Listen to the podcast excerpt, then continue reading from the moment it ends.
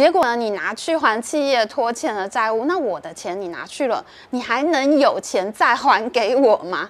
这么傻的招标公告发布之后就被删除了，这实在是太老实了。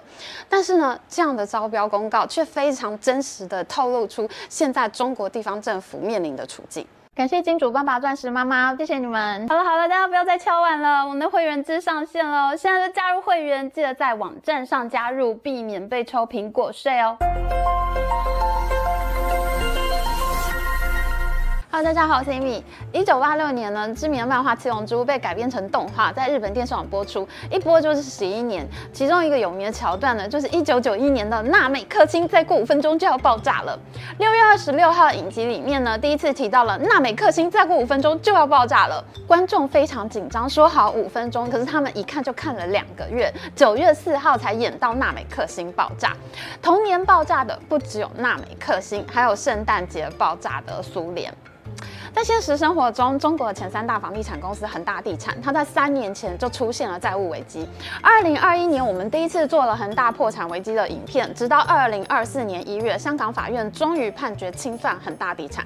这家公司任何值钱的东西都会被卖掉，还给债权人。去年恒大集团曾经公布，如果公司被清算的话，债权人能拿到的钱还不到债务的百分之三。数十万户烂尾楼的建商、承包商，恐怕这一次将血本无归。三年前，恒大就应该要爆炸。然而，它和纳美克星一样，它拖了很久很久才爆炸。中国前三大房地产公司其中的一家，未来将不复存在。而曾经和范冰冰闹出绯闻、出差的时候好像皇帝出巡的恒大集团创办人许家印，他终于鞠躬谢幕。然而，下一颗纳美克星在哪里呢？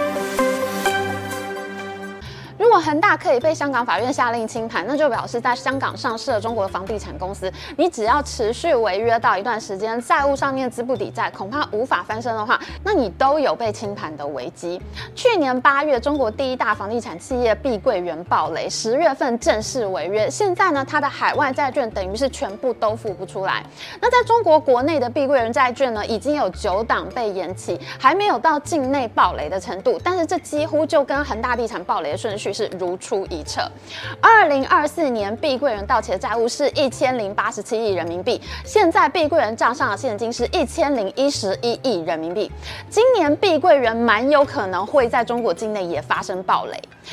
一旦所有的债务都出现了违约，碧桂园几乎就会走入跟恒大一样的困境。如果海外债权人也在香港法院请求破产清盘的话，法官如果认为碧桂园没有翻身的可能性，那就会判决清算。那这一次呢，中国媒体也传出有债权人向香港法院申请清算碧桂园的消息，但是碧桂园已经发新闻稿否认了这件事情。那碧桂园现在的进度只走到二零二二年的恒大而已，这颗纳美克星它也需要很长。长的时间才会爆炸。除了碧桂园之外，现在还有至少九家中国的房地产公司在港股停牌，他们根本交不出财报，今年很可能必须要退市。二零二三年呢，全中国总共有十四家房地产公司首次出现违约，加入纳美克星球的行列。目前中国房地产是否可能走出危机呢？我们在这周的会员影片里面有详细的分析，而本周的会员影片还讲了美国科技股大跳水的精彩分析哦。想看的同学就赶快加入我们频道的会员。就可以每周收看精彩会员影片哦。这个可能会爆炸的纳美克星，当然就是中国的地方政府债，因为地方政府是卖土地给建商来赚钱的，而现在房地产不行了，地方政府呢的财务也就吃紧。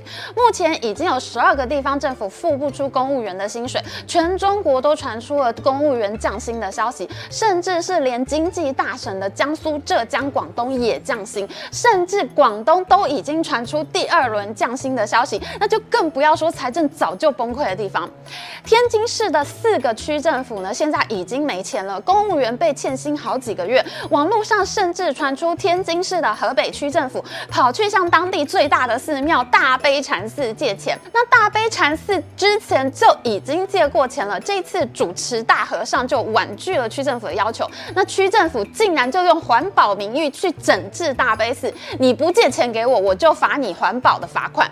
哇，这跟中国政府对富士康查税想要逼退郭台铭。退出总统大选，实在是太像了。这到底是政府的行为还是流氓的行为呢？乱世之中，和尚不能好好念经，就连动物园的动物也不能再耍可爱了。辽宁省有一座东山动物园，工作人员在去年九月贴出了一张抗议的字条，说他们已经六个月没开想，动物断粮，马上就要饿死。啊，六个月没有发钱呢！动物园里面有牦牛，有黑熊，有骆驼，有梅花鹿，有各种的动物。工作人员呢，长期都是自掏腰包买食物去喂食这些动物，吃一天要饿两天，动物是越来越瘦。那这件事情被当地的媒体披露之后呢，当地的市政府人员接受采访的时候说：“哎，财政局终于肯发钱了，那今天应该能给动物园发钱了。”我听到他讲这些话，我觉得好心酸啊！我都不知道这个接受。采访的公务员他自己到底有没有被欠薪？哎，目前至少有二十个中国城市的公车系统停止运作，还积欠司机的薪水。还有很多中小学老师跑到政府网站上面去留言，问到底什么时候可以发薪水给他们。各个地方政府辖下的医院到处都发生医疗设备被抵押，去跟银行借钱出来发薪水的消息。更糟糕的事情是，因为中国媒体被禁止报道公务员欠薪降薪的新闻，没有正规的媒体可以去统计现在真真实的欠薪情况，结果网络上呢反而到处都是谣言，造成人心惶惶。去年九月一号就做过中国地方政府城投债的详细解说，当时呢就是因为地方政府已经纷纷爆雷，包括是贵州省的遵义啊、河南省的商丘啊，地方政府担保会还钱的公共工程项目呢，纷纷都出现了跳票。那这种债务到底有多少呢？现在是众说纷纭。中国官方的信评机构中诚信国际呢，他们预估有五十二到五十八兆人民币，而高盛证券认为有九十四兆人民币。当时呢，国务院总理李强他还派出了十个工作组。到全中国各地去查账，查出来到底是个什么结果，到现在还是没有下文。当时呢，至少动物园的动物还没有被饿死，大悲寺的和尚还没有被地方政府勒索。短短几个月下来，情况显然又恶化了。我的一些朋友呢，他们本来有在买卖这些中国政府地方的担保债券，但是呢，最近我跟其中的几个朋友见面，他们说呢，今年不会再做这种债券了，风险越来越大，他们已经不敢再买，不想要做老鼠会的最后一只老鼠。那去年的暴雷事件呢，最终是中央政府发行了一点五万亿，就是一点五兆人民币的特殊再融资债券去救市。那本来呢，地方政府的发债总量它是有一个上限的，就是你不得到中央政府的允许，你是不能乱发债。但是呢，这个上限显然是不够用的，所以呢，北京就再给各个地方政府一点五兆人民币的额度去债滚债，那这个就叫做再融资债券。那这个债券是得到北京中央政府的担保的。等一下呢，我们会解释这是怎么回事。后来呢，北京还自己发了一兆人民币的特别国债，中央背债去借钱出来发钱给地方政府赈灾。去年各地发生大水灾啊、地震啊，就用这个钱来赈灾。大家还记得吗？北京旁边有一个副都心雄安新区，去年呢，为了雄安新区不要淹水，最后呢是水淹涿州，这个河北省涿州市。那这笔钱呢，就是中央用来发给像是涿州这样的倒霉地方的。地方没有钱了，中央自己去借钱支援地方，等于是中央政府也卷进了这场纳美克星五分钟后就要爆炸的世纪大选案。我们讲过，各个地方政府拿到一点五兆人民币的再融资额度以后呢，二零二四开年没有多久，中国各个地方政府已经开始了新一轮的发债。今年新发的第一笔地方债呢，是河南省政府打头阵，他在一月十七号发行了第一笔债务两百四十七亿人民币。河南省政府开张之后，陆陆续续就有二十八个县市政府发债计划跟上去，第一季呢就要发掉一点六兆人民币，其中呢一兆元是新增的债券，有六千亿元呢则。是再融资债券。什么是再融资债券呢？再融资就是我的旧债还没有还完，我再借一次，我继续欠着，这叫做再融资。其实这就是借新还旧的意思嘛。但是呢，因为中国政府有一个地方债的上限，那旧债还不完，我就不能借新债。那我今年要怎么办呢？我动物园还要不要喂动物？我公车还要不要开车呢？我公务员薪水还要不要发呢？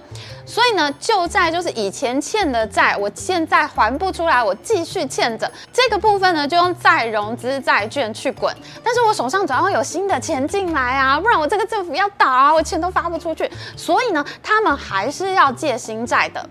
二零二三年呢，全中国地方债创下新高，总共举债九点一兆人民币，其中呢，再融资债券是四点六兆。你看看啊，九点一兆里面有四点六兆是旧债，一半呢都是旧的债务继续滚。这跟二零二二年比起来，再融资债券成长了百分之八十二。这也就是说呢，地方政府还债的能力越来越糟糕了，欠着不还的债越堆越多。那新债是四点五五兆，反而比二二零二二年少了百分之四。现在实在不敢再让这些地方政府去借新债了。那有一些地方政府呢，真的是诚实到好笑哎，像是去年呢，内蒙古政府他在十一长假之前，在中国债券信息网呢发了他有一批债券要招标的消息，上面呢，他这个债券的用途，他竟然就写全部偿还政府担保拖欠企业的账款。天老爷啊，这种债券谁敢认购呢？你摆明了就是内蒙古有一堆企业没钱了，那你地方政府因为担保了他要还钱，所以你现在呢发这笔债券。那如果我现在买你这个债券，你根本不会拿去做什么可以钱生钱的业务，你不会去铺公路，你也不会去盖大桥，至少公路和大桥可以收过路费啊。结果呢，你拿去还企业拖欠的债务，那我的钱你拿去了，你还能有钱再还给我吗？这么傻的招标公告发布之后就被删除了，这实在是太老实了。但是呢，这样的招标公告却非常真实的透露出现在中国地方政府面临的处境。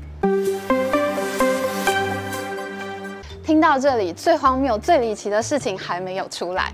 你只要到中国债券信息网上面去逛一逛，你就会发现，哈，为什么新发行的债券利率竟然还比较低呢？如果你有订我们频道的会员，你有看过我们去年做的美债系列影片的话，你一定知道我在说什么。债券利率低反而是很抢手的意思，因为大家抢着要嘛，那债券价格就会变高，那它这个发出来的利息呢，这个整个殖利率就相对变低了。如果你不了解债券原理的话，那你就记下来就行了。殖利率低就是好的意思，殖利率高就是不好的意思，价格太低了。那如果你想要了解债券到底是怎么回事，你可以加入我们频道的会员，看去年的一系列这个美债的会员影片哦。那今年呢，中国新发行的债券，即使是十年期的长债，也只有百分之二点七的利息。这跟二零二二年之前平均年限八点五年的债券平均利率竟然要三点三九。你看这个莫名其妙嘛？这个债券越来越危险，明明地方债的风险越滚越大，越来越高，哎，可是它的殖利率却变低了。这个债券竟然变得越来越抢手，有更多人在抢买地方债，哎，不然。不可能利率变得这么低啊！这种事情怎么会发生呢？根本就是跌破专家的眼镜。风险越来越大的债券，应该大家越来越不敢碰才对。但是呢，这种地方债在中国却变得非常的抢手，这完全就违反投资市场的规律啊！怎么可能会越来越抢手呢？哎，事实上这真的很有可能发生的，因为现在全中国都没有好的投资标的。你买房子房价崩盘，你买股票上证指数已经达到两千七百点保卫战了，全中国投资人都不知道钱要往哪里摆呀。前阵子呢，中国投资人大买美股基金，溢价百分之四十到百分之五十的程度，这是什么意思呢？平常啊，我们买股票型 ETF，它是跟着大盘指数或者这个 ETF 所追踪的指数，它。买一篮子的股票，理论上呢，这些股票现在上涨多少，下跌多少，我的 ETF 也应该会上涨多少，下跌多少，因为我的基金就是这些股票组成的嘛，所以它的这个报酬率会跟住这些股票。像是我们买零零五零 ETF，就是为了希望能够有台股大盘的这个涨幅嘛。哎，结果呢，在中国发行的美股基金，因为实在太多人抢着要，现在美股都在涨嘛，中国民众都想要买美股 ETF，结果大家呢就把 ETF 的价给买上去了，我不顾一切，不管它现在多贵，我都要买。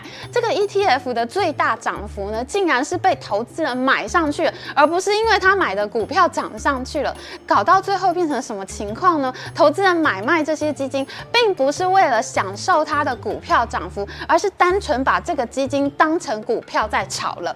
这支基金呢，就变得很像荷兰的郁金香啊，很像是虚拟货币啊，很像是 NFT 啊，它本身就变成一种可炒。炒作的工具了。那最后呢，就有两家公司，华夏基金和易方达基金，他们只能宣布基金停牌，你不要再买了，不然呢，它这个基金就会变成荷兰郁金香一样。你买这个基金不是为了享受它背后，他去买这些美股的股票的涨跌幅，我买它只是为了要把它用更高价卖出去，大家反而在炒作这个基金，啊，实在太可怕了。所以现在呢，中国地方债就面临这种非常荒谬的情况，明明风险越来越高，大家还是抢着要买，因为实在是没有什么其他的好的投资标的了。一有好的东西，大家就拿来当郁金香，拿来当虚拟货币来乱炒。那地方债呢，也就开始出现非常类似的情况，价格越来越高，债券殖利率越来越低，这整个局面呢，正在慢慢演变成一种超大型的老鼠会。这种你抛我接的局面，其实大家不是为了要买这个地方债，我买。它只是为了用更高的价格给卖出去，我把它炒作上去而已。那这种庞氏骗局般老鼠会一样的资金盛宴呢，往往是到了最后面就滚得越盛大，大家都还想要再赚一手，那就看最后一只老鼠是谁，谁会赔到脱裤。这个纳美克星到底什么时候才会爆炸呢？那我们就要继续追剧喽。喜欢我们的影片，请记得帮我们按赞，还有记得按订阅频道加开启小铃铛。我们下次再见哦，拜。